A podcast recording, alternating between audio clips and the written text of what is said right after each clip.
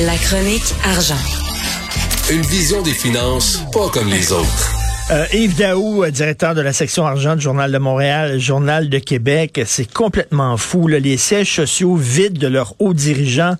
Près de 40% des grands patrons des fleurons du Québec travaillent à l'extérieur du Québec. Enfin, Richard, euh, tu terminais euh, sur les plaines d'Abraham, mais là, on a une autre bataille à mener, oui. qui est celui de gagner nos, euh, nos sièges sociaux. Donc, Olivier Bourque a fait un, travail d'analyse et a été voir ce qu'on appelle l'indice 30 Québec. L'indice, ça, c'est toutes les compagnies qui sont cotées en bourse. au, au, Canada, à la, à la, Bourse de Toronto, mais dont le siège social est ici au Québec officiellement. Et donc, euh, à partir de ce travail d'analyse-là, là, 139 dirigeants sur un total de 354 sont euh, habitent pas le Québec. Donc, habitent soit en Ontario, aux États-Unis, et dont le siège social est ici. Et tu as même deux sièges sociaux, euh, celui de la Banque de Montréal puis Molson Core. Il n'y a aucun dirigeant dans la métropole qui, qui habite ici. Et puis euh, la, la, BMO aussi, là.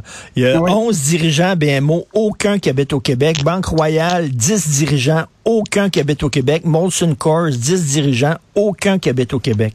Ce qui est fascinant, c'est ce qu'on appelle des sièges sociaux de façade. C'est-à-dire qu'ils ont une grosse boîte à lettres, mais derrière tout ça, là, derrière les colonnes du temple, il, y a, il y a strictement rien. Et euh, ce qui est intéressant, c'est que euh, ce qu'on voit, c'est aussi une dégradation. Tu prends la Banque Laurentienne, là, euh, bon, là, tu sais qu'on a une patronne qui est unilingue anglaise, euh, anglophone, qui commence à essayer de prendre le, français. Mais en 2015, là, 66% des dirigeants étaient à Montréal.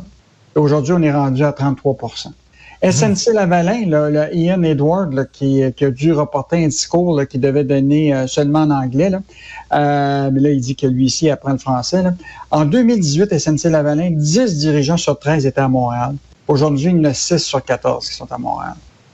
Donc, tu vois, là, c'est vraiment une dégradation. Puis, ce qui est important de comprendre, c'est qu'un siège social, là, c'est pas euh, juste un, une adresse postale, c'est aussi l'idée d'un écosystème. Tu sais, hmm. si ton PDG habite ici, les chances que tes vice-présidents puis tes dirigeants vont, vont habiter, vont être autour. Tu comprends-tu? Tes fournisseurs vont être québécois. Tu sais, tu as, tout une, un écosystème qui fait en sorte que tu, tu accrois tu sais, ton activité au Québec Là, là, là, là, de en, même temps, tu comprends euh, la mentalité des Québécois aussi parce que tu es là, tu vis là. Tu sais, là, il y a la photo là, de, du siège social. Ben, en fait, là, pas le, de, Molson Coors, les ah, décisions sont prises à Chicago. Mm-hmm.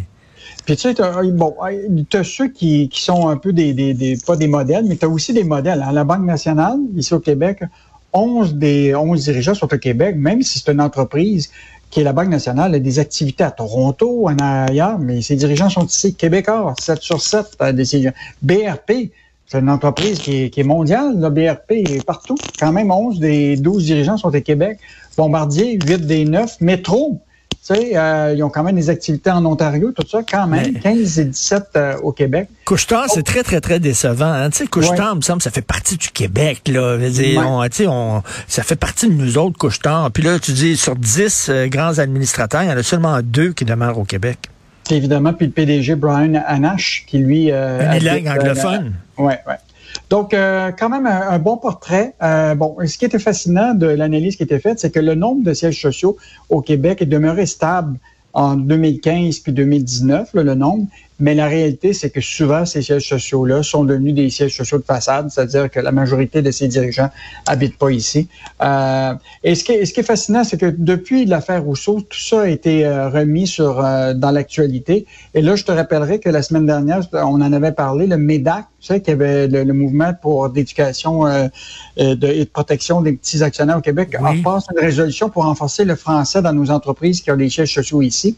Et là, la Caisse de dépôt avait dit, euh, il avait voté contre la proposition de forcer les entreprises à faire en sorte qu'ils disent officiellement que la langue française au Québec, c'est la langue officielle.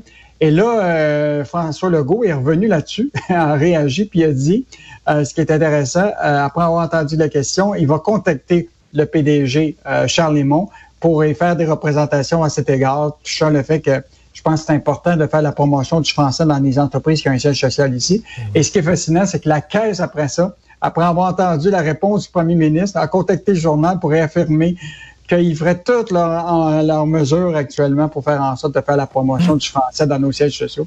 Donc, tu sais, quand on publie, quand on publie quelque chose, ben oui, ben oui, des réactions. Ils se sont fait taper sur les doigts par le premier ministre lui-même et la question à 100 000 dollars que tout le monde se pose est-il le temps de déconfiner le Québec? En fait, euh, euh, Pierre-Olivier Zappa, dans une chronique samedi dans le journal, euh, a posé vraiment la question et il faisait référence à une étude qui a été faite par la Banque nationale et par son, son économiste en chef, M. Marion. Et déjà, eux autres envisagent de dire que le Québec, sa croissance économique pour les prochains va être de passer de 3,3 à 2,6% contrairement dans, au reste du Canada. Et ce qui est intéressant, c'est que, je sais pas si tu as lu la, chronique de Michel Girard de samedi sur l'emploi. Oui. Aux États-Unis, là, l'emploi, écoute, ça explose.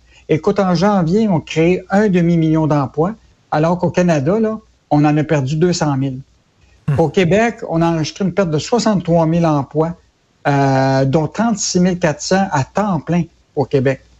Donc, euh, tu vois, là, les mesures, euh, bon, c'est toujours comment tu balances la question de, hmm. la crise sanitaire puis la crise économique. Là. Et donc là, on voit là, que ça a eu des impacts. Là, je sais qu'on commence tranquillement à déconfiner. La preuve de ça, c'est les lourdes de perte dans certains secteurs. L'hébergement, 35 000 moins d'emplois euh, de restauration au mois de janvier par rapport à l'autre mois.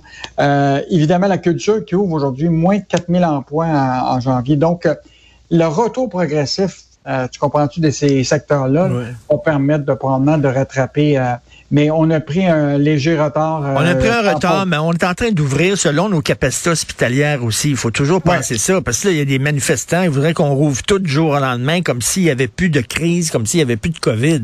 Je m'excuse, il y en a encore. Là. Oui, le nombre d'hospitalisations baisse, mais on peut ouvrir, mais il faut y aller quand même prudemment. Euh, cela dit, euh, je disais, puis j'ai lu la chronique de P.O. Zappa, puis c'était vraiment très bon. Puis c'est vrai que c'est vrai qu'il y a des consignes qui sont complètement contradictoires. Tu sais, je veux dire, les, travailleurs de la santé qui côtoient des gens hyper malades et vulnérables ont pas besoin d'être vaccinés. C'est absurde, là. c'est plein de contradictions. La, meilleure, c'est à partir du 14 février, les studios de danse ont permission de rouvrir, mais pas les salles de quilles. ben oui. Il y, en a plein de contradictions comme ça, mais on va s'en sortir, on va s'en sortir. Merci beaucoup, Yves Daou. On se reparle demain. Demain. Salut.